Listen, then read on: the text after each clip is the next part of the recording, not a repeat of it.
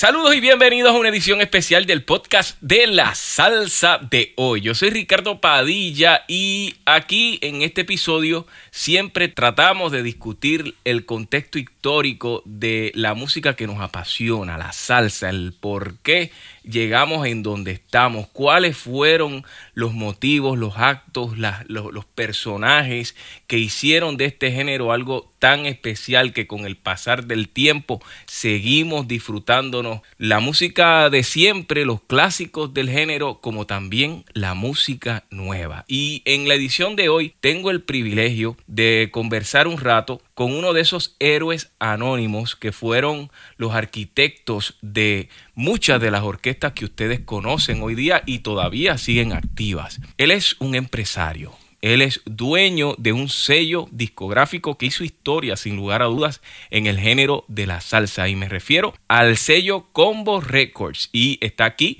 su propietario y fundador directamente desde la costa este de los Estados Unidos, algún estado de esa costa este de los Estados Unidos, el maestro Ralph Cartagena. Saludos, maestro, y gracias por sacarte su tiempo para hablar un ratito. Gracias a ti por la invitación y saludos a la gente que está interesada en el desarrollo de nuestra música, yo le he dedicado toda mi vida, o te digo, toda mi vida al, ámbito musical.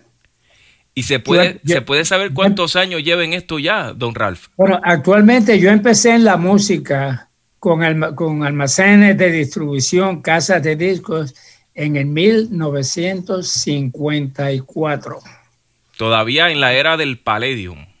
Bueno, sí, la era del Palladium, la era de... Del mambo. Yo, tuve la dicha de ver eh, orquestas como la orquesta de Machito, la orquesta, la orquesta de, Tito Puente. Yo me hice amigo del dueño de donde ellos ensayaban y como yo era inquieto, pues me, permitían que yo fuera a los ensayos. Llegó a ir al, al, Palladium, ¿verdad? Eh, naturalmente. No, no, definitivamente el Palladium, o sea, el Palladium era la casa de la salsa. Luego surgieron otros lugares, o sea, competitivos. Yo inclusive llegó un momento que yo le suplía música al Palladium y llegó el momento que corrí, corrí eventos en el Palladium como promotor y aparte a eso, corrí al, frente al Palladium, abrieron un, lugar que se llamaba Gloria Palace, y entonces yo corría eventos en contra de los eventos del Palladium. Oiga, y, ya que sorprendentemente de, su faz me da un dato que no tenía entre lo, lo que tenía para discutir con usted, pero la tentación es muy amplia. Y le tengo una pregunta para hablar de la era del Palladium un poco capciosa, ¿no? ¿Usted era del, del, equipo de Tito Puente o del equipo de Tito Rodríguez? Mira, irónicamente lo que mucha gente no sabe, Tito Puente y Tito Rodríguez tocaron con una orquesta que era el señor José Curvelo y Tito, pues claro está, Tito tocaba su timbal y luego entró en el, en el vibráfono, luego en el piano, porque Tito, Tito fue un músico de arriba a abajo. Fue buen pianista, fue buen timbalero y en el vibráfono intocable. Los mejores arreglos de salsa los hacía Tito Puente.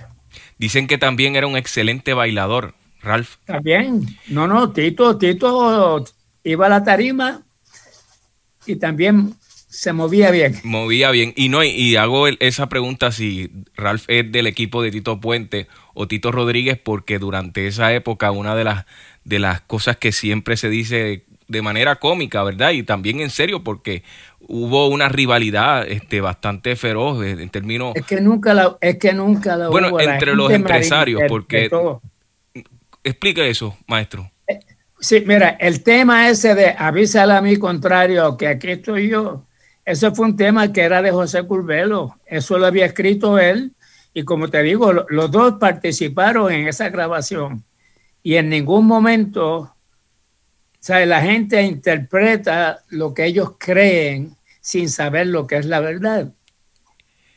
Por ejemplo, yo tengo temas del Gran Combo que se escribieron, por ejemplo, cuando Andy se fue, Eh, hay un tema que dice, te fuiste de mí buscando un nuevo ambiente. Ese tema se grabó antes de que Andy Montañez se fuera del Gran Combo.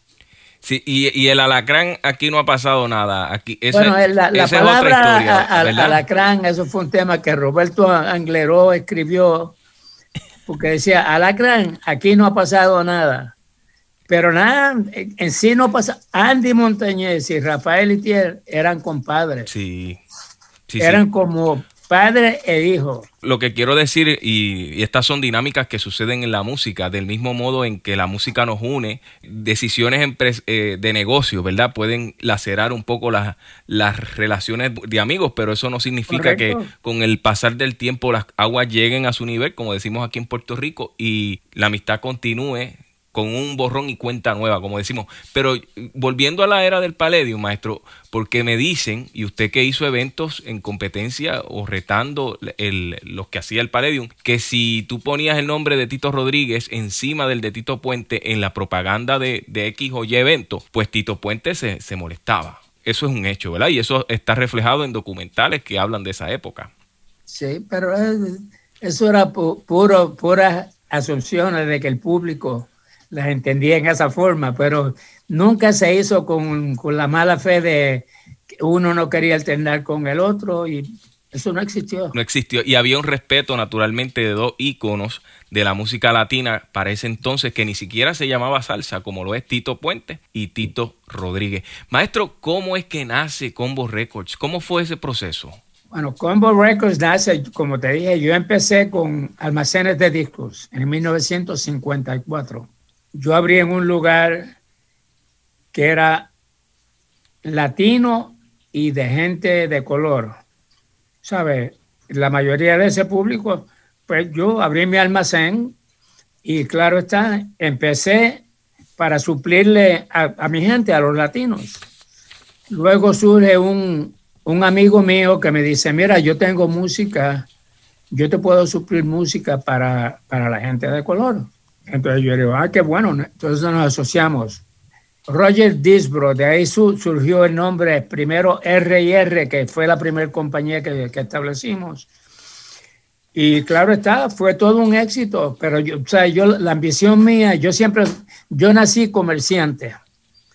Entonces empezamos a vender poco a poco, luego empecé a vender, eh, empecé a venderle a, a, otras tiendas, o sea, de menos poder.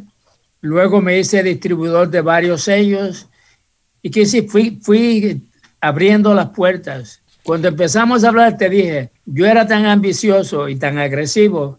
Yo no vendía a los eventos. Si yo veía que había plata en eso, yo era el promotor.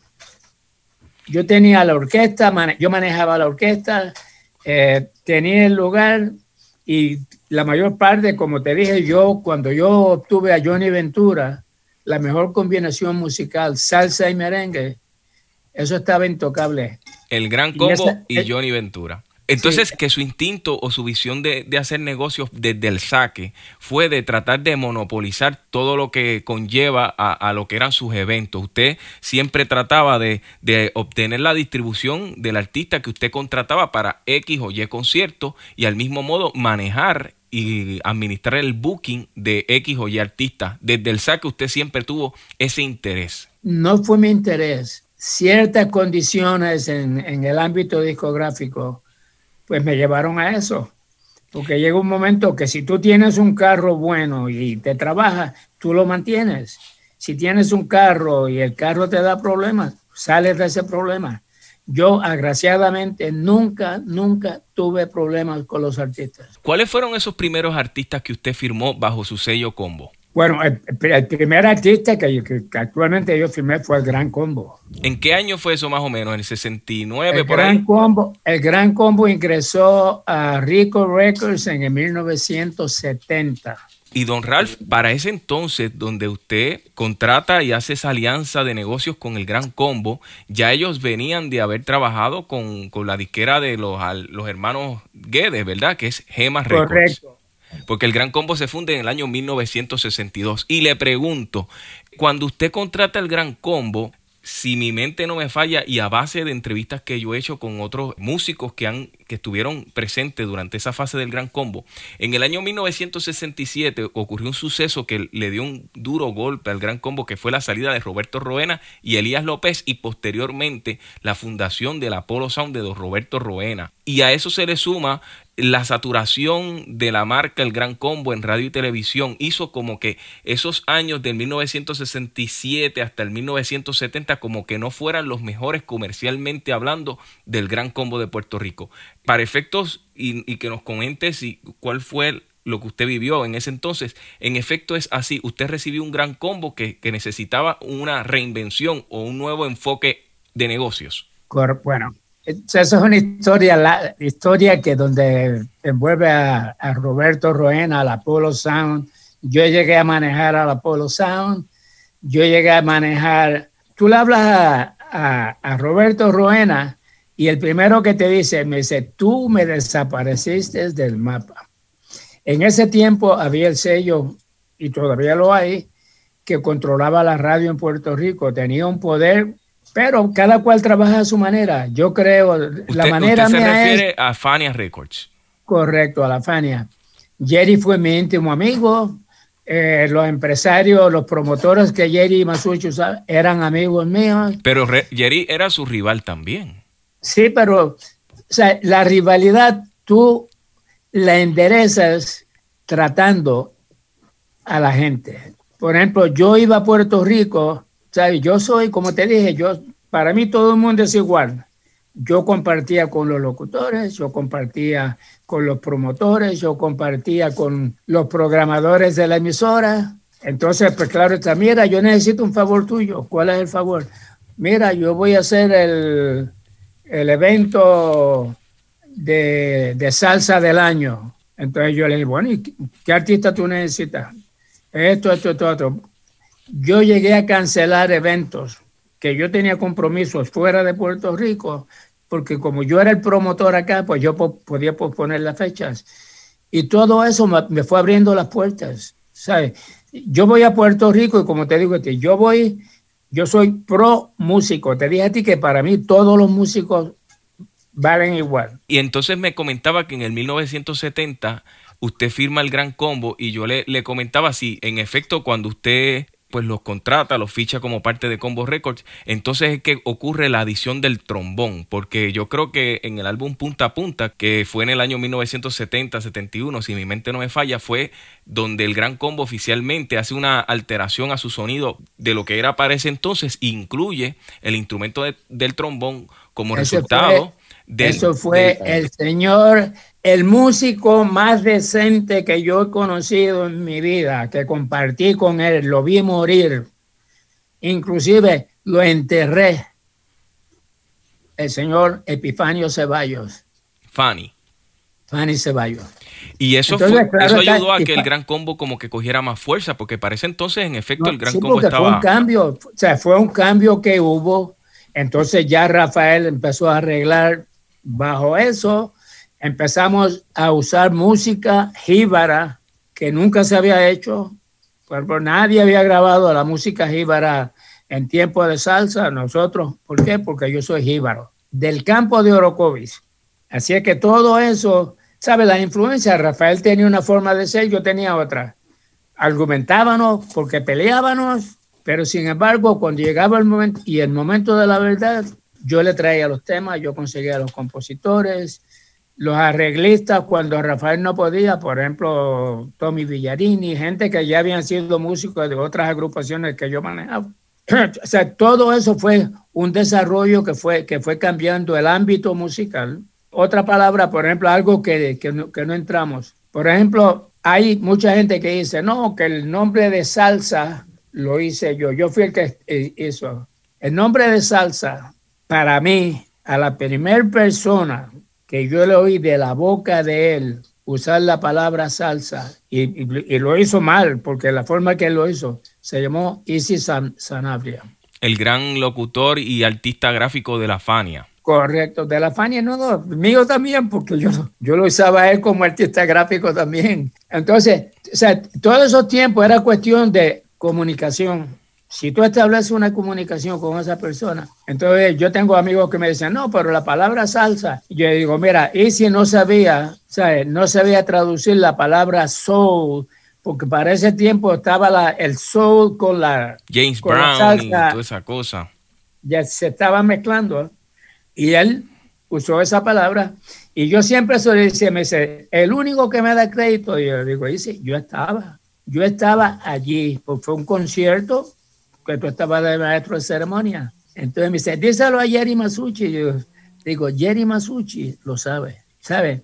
Porque Jerry fue mi amigo también, ¿sabe? Yo, yo como te digo, yo no estaba buscando enemigos, lo, mío era establecer amistades. Y, y cuando usted fichó al Gran Combo, como parte de Combo Records, usted tenía naturalmente los derechos para grabar y hacer producciones discográficas y también tenía el. Lo del Gran Combo, yo, yo, yo le fui comprando diferentes sellos al Gran Combo. Esto empezó con una demanda que tenían los músicos contra Rafael Itier, lo que los, lo, que los abogados en Puerto Rico no, no pudieron pero yo, yo más bien me, refiero a, la época del 70. Me gustaría que nos compartiera la, la, experiencia de cómo usted hizo eso primero. Bueno, todo esto empezó, por ejemplo, yo, yo fui adquiriendo los diferentes sellos. Yo compré el sello que había sido de Álvarez Guedes. Gema. compré el sello EGC, que ese, ese problema lo tuve que resolver yo económicamente y le compré la parte y el sello a Rafael Itier entonces, todo eso fue, fue cambiando el, el, ambiente y fue arreglando la situación. Entonces, claro está, pues Rafael dice, no, pues yo tengo aquí una persona. otra cosa era, él tuvo un manager. Antes de mí él tenía un supuesto contable que Rafael lo había hecho manager en Nueva York. Entonces, el Gran Combo te pagaba los pasajes, el Gran Combo pagaba todo. Entonces yo le digo a Rafael, yo le digo a Rafael, y aparte a eso, el tipo vendía al Gran Combo, por decir, por 5 mil dólares y le decía a Rafael que estaba cobrando 1.500 dólares. Le estaba robando.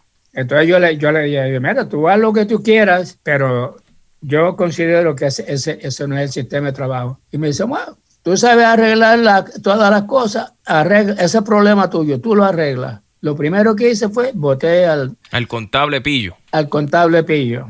Entonces, pues claro está, todo el mundo se me fue acercando porque el sistema mío era, ¿sabes? La honestidad, digo, si yo estoy cobrando 5 mil dólares en un lugar, ¿por qué tratar de cobrarle 6 mil a este? ¿Me entiendes?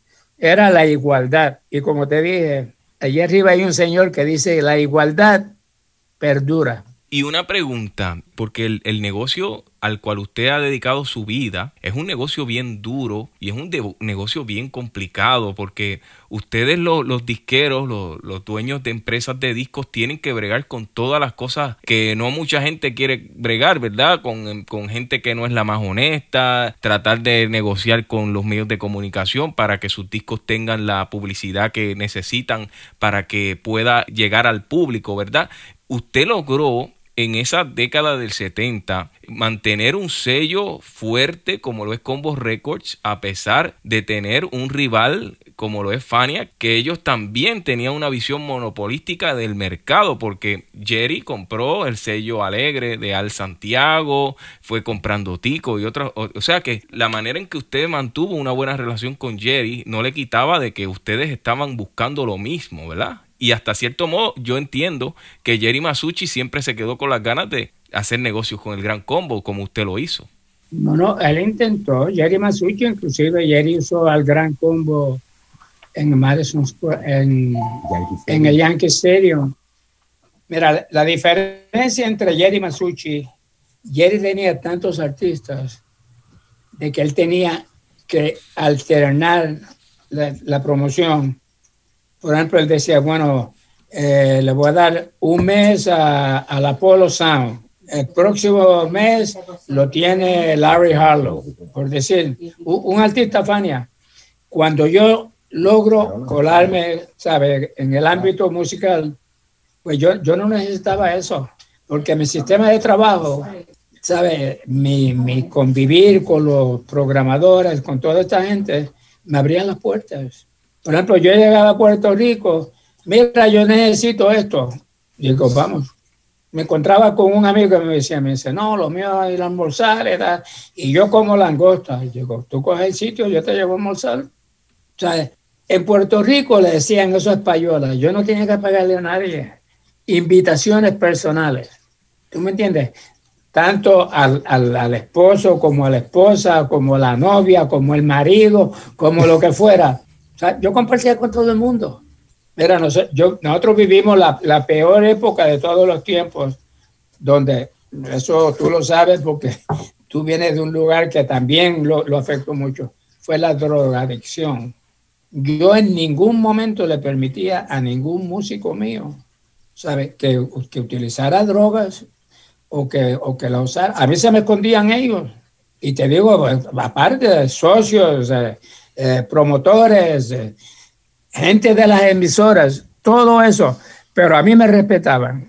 Yo entraba a un lugar y había esta Rafa Cartagena, se encerraban. Escuchando sus reflexiones, usted una de las ventajas que tenía sobre Jerry es que Jerry hasta cierto punto perdió el control sobre sus artistas al tener tanto y como Combo Records siempre utilizó la mayoría de sus recursos para el Gran Combo de Puerto Rico, pues eso pues le daba cierto servicio al cliente para el Gran Combo que Jerry no le podía dar a todos sus artistas porque evidentemente es mucho, mucho, acaparó, trató de acaparar demasiado. Ese fue su, su, dolor de cabeza, el querer acaparar tanto como que le costó a largo plazo.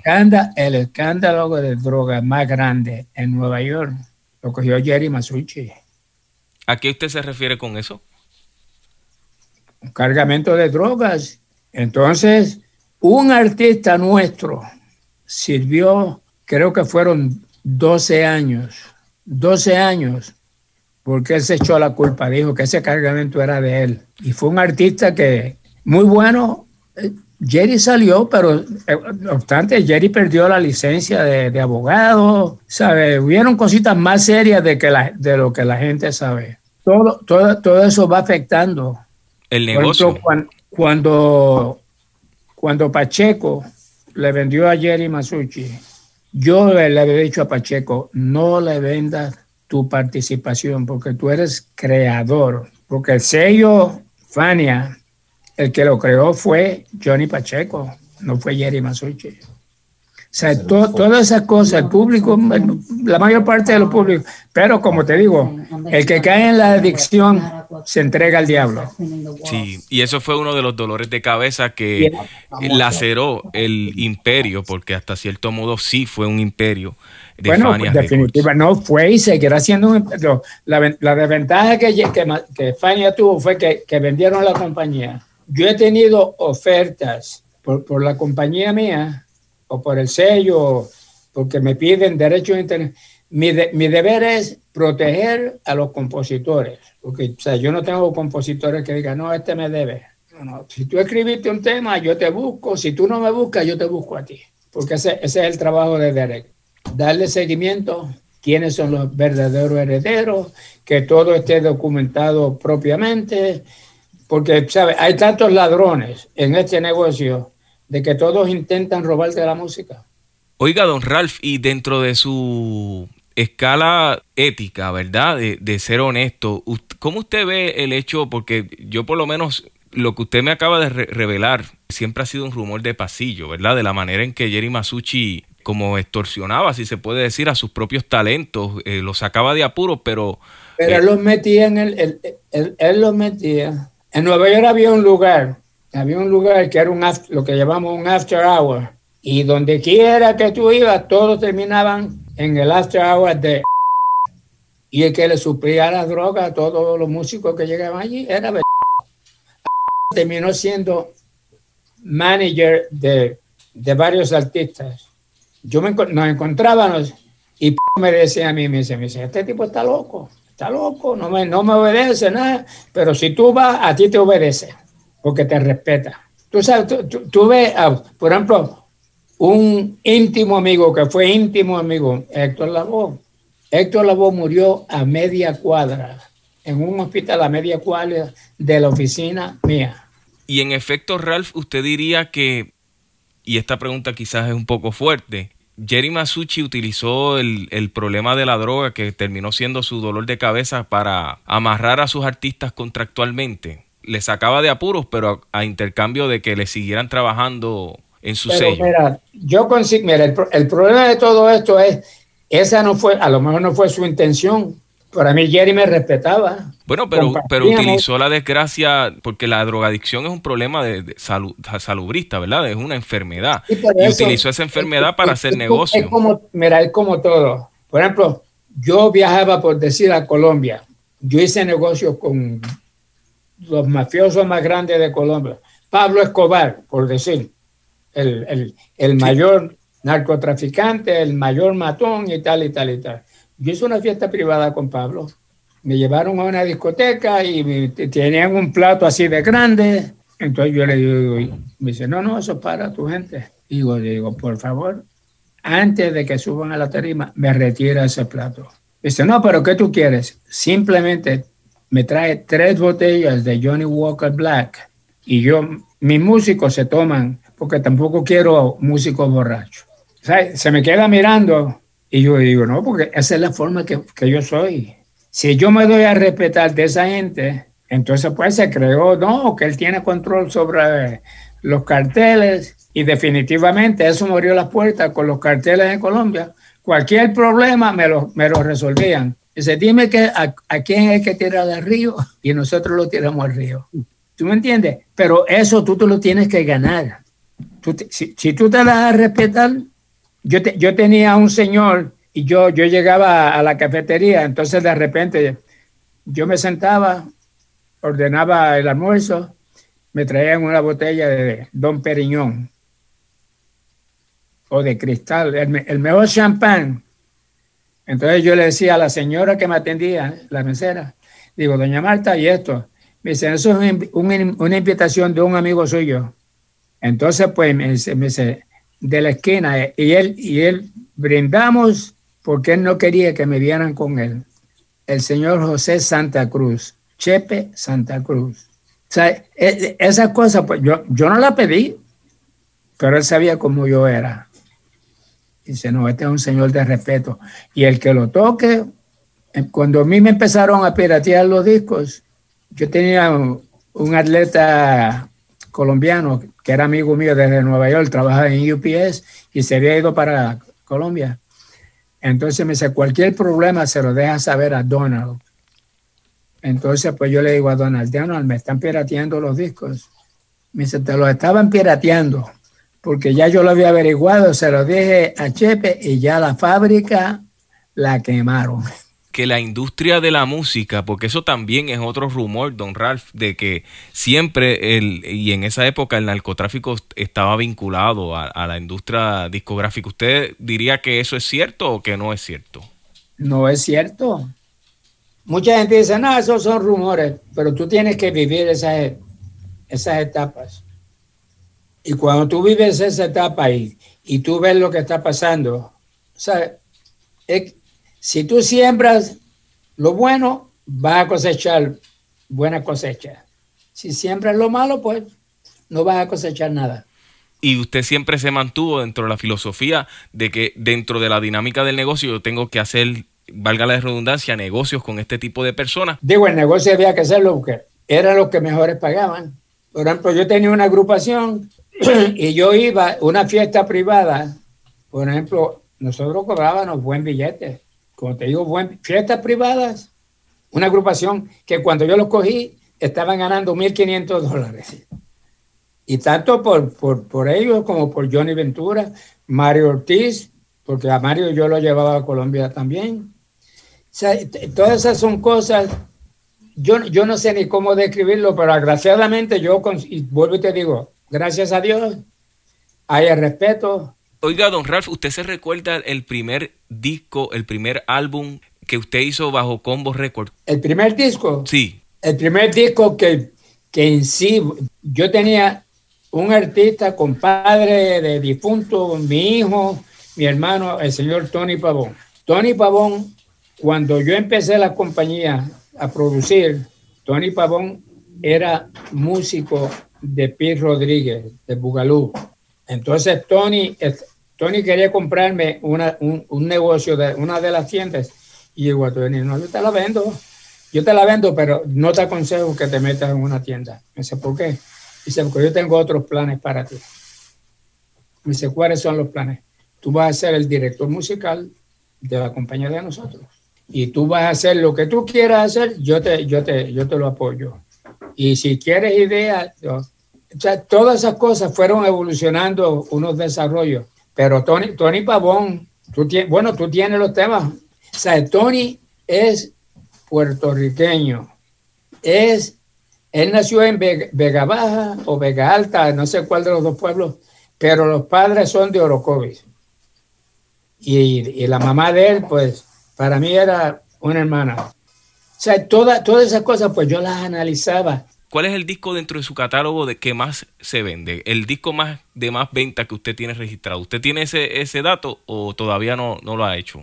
Eso es Derek, quien debe tenerlo. Aquí aquí no se sienta. Ah, aquí no se sienta nadie del gran combo aquí de Puerto no se sienta nadie. Que ahí está Brujería. Bueno, es un disco increíble. Todas las canciones. Ese fue el primer disco que grabaron ellos para el sello Combo. Combo. Porque los anteriores son bajo EGC, ¿verdad? EGC Record. Sí, EGC. Al señor Rafael Itiel yo le pagaba por el arreglo, le tocaba, le pagaba por, tocar el piano. Entonces, porque el resto ya yo me encargaba, yo me conseguía los fotógrafos, eh, los temas. O sea, yo creé la editora de Cartagena Enterprises porque yo firmaba a, los compositores. Ellos decían, no, no, yo no quiero negocio con músicos, yo quiero negocio con usted. Usted nos paga. O sea, y, todo eso de él abriendo puertas.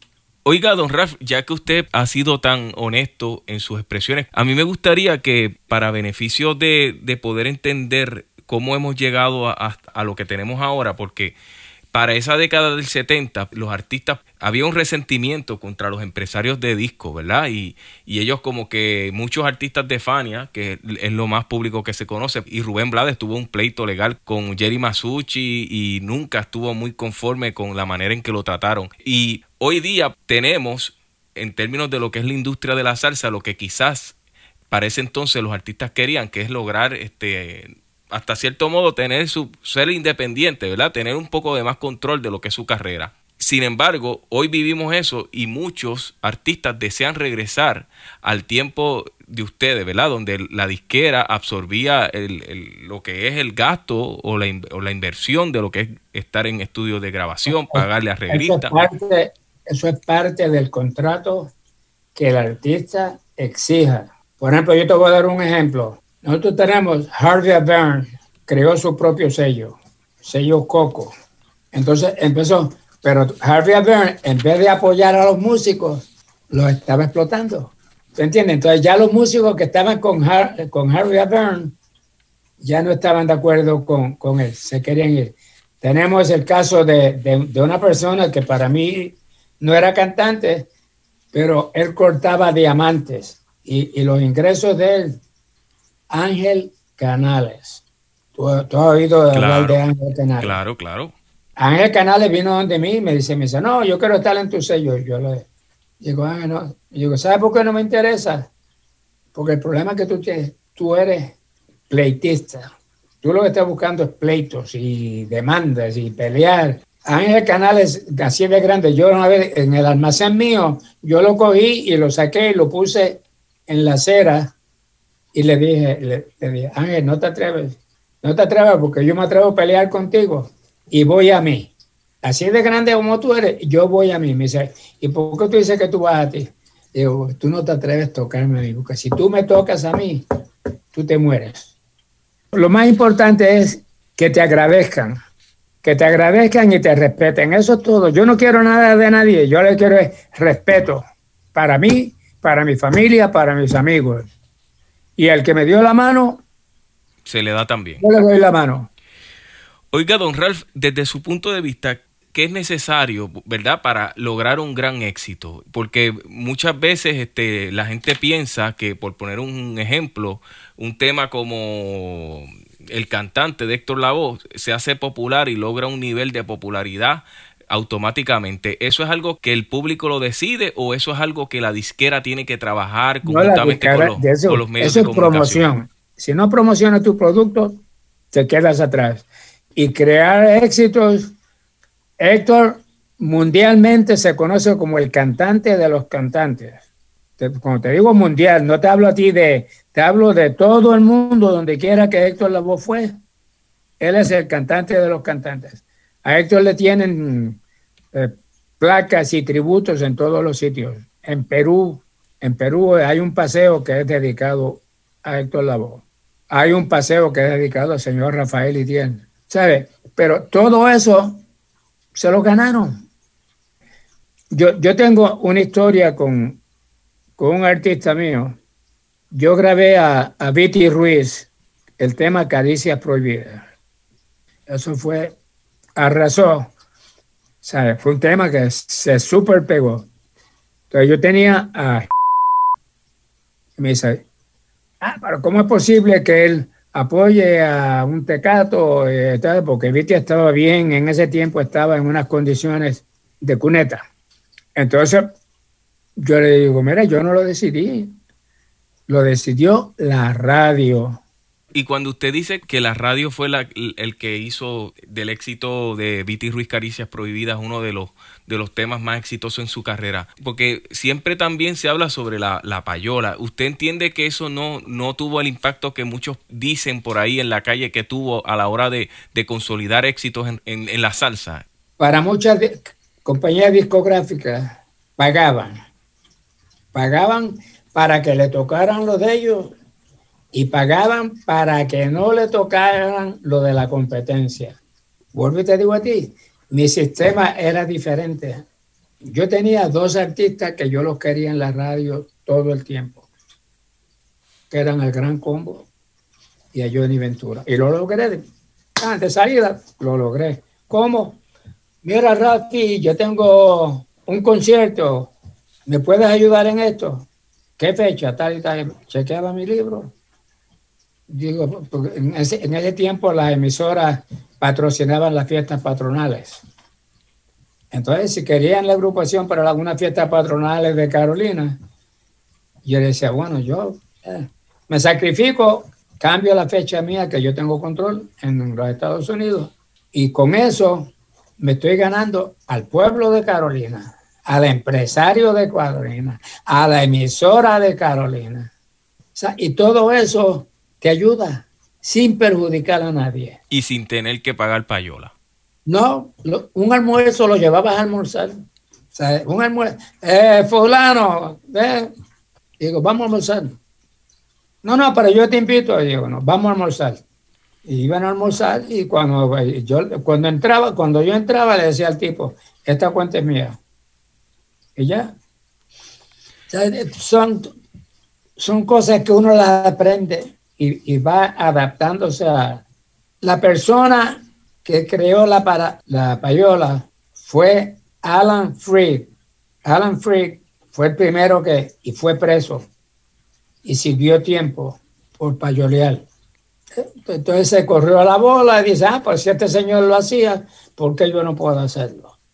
Don Ralph, con más de 60 años en la industria del disco, son muchos los momentos eh, gratificantes que usted pues ha podido vivir. Usted ha hecho historia en términos de lo que son sus aportaciones y, y sus enseñanzas para nuevas generaciones que siguen en esta industria del disco, porque a pesar de que con la llegada de la digitalización, la industria discográfica sigue siendo una potencia económica en los Estados Unidos y donde, donde quiera que se produzca este tipo de música. ¿Cuáles son de sus más experiencias más gratas este, dentro de esta industria? Que usted recuerde con cariño. Para mí la, la satisfacción es la igualdad, el trato para los seres humanos yo, yo manejé a, la Sonora Ponceña y me cruzaron, me cruzó en una gira que hicimos a Colombia y yo dije, rompimos tal y tal y tal. Cuando murió el hijo de él, el hijo de Papo Lucas, Papo Junior, yo lo llamé, le di mis pésames, le dediqué una esquela completa y todo. Y yo le digo, ¿sabes qué? Yo te perdono. Y vamos a enterrarle ayer. Vamos, Papo a mí me llama, toda la semana me llama para averiguar cómo estoy yo de salud. Papo Lucas. Y para las estrellas de Puerto Rico, eso es otra cosa que, ni, la toqué contigo. Dueño absoluto de, de, Puerto Rico Stars soy yo. sea, todos son míos. Lo viejo y lo nuevo que se ha hecho.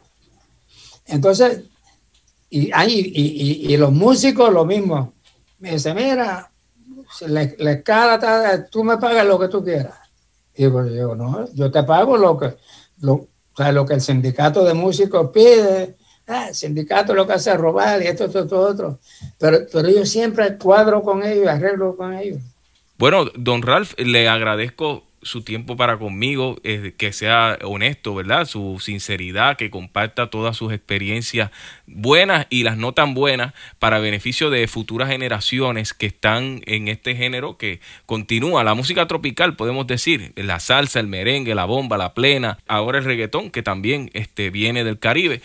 Es toda una gran cultura y no podemos minar el trabajo de empresarios, de gente con visión, como lo es don Ralph Cartagena, una persona que lleva muchas, muchas décadas abriendo caminos para que la cultura latina sea respetada en los Estados Unidos y donde quiera que esta música se escuche. Así que a nombre de, todos los latinos y todos los, que de alguna manera entendemos lo que está detrás de un artista, le agradecemos a usted todo el compromiso, todas esas noches eh, en vela, ¿verdad? Tratando de, echar para adelante su empresa para beneficio del público, porque a fin de cuentas usted produce música y la música redunda en alegría, en satisfacción para nosotros los salseros que la escuchamos a través de nuestros audífonos, a través de la radio, a través de la de Spotify y todas estas plataformas digitales que la reproducen. Así que gracias por todo ese legado y mucha salud para usted y toda su familia. Muchas gracias a ti. Y mi última palabra es, la salsa vive. Gracias, El que tenga duda, que consulte contigo o tú le das mis datos y yo le dejo saber. Muchos decían, no, la salsa murió. La salsa vive. Y vive sobre muchas cosas que la gente decía, no, la salsa va a desaparecer. Vino la bachata, vino esto, vino lo otro, pero nuestra salsa está viva. Y seguimos aquí hablando de ella. Así es.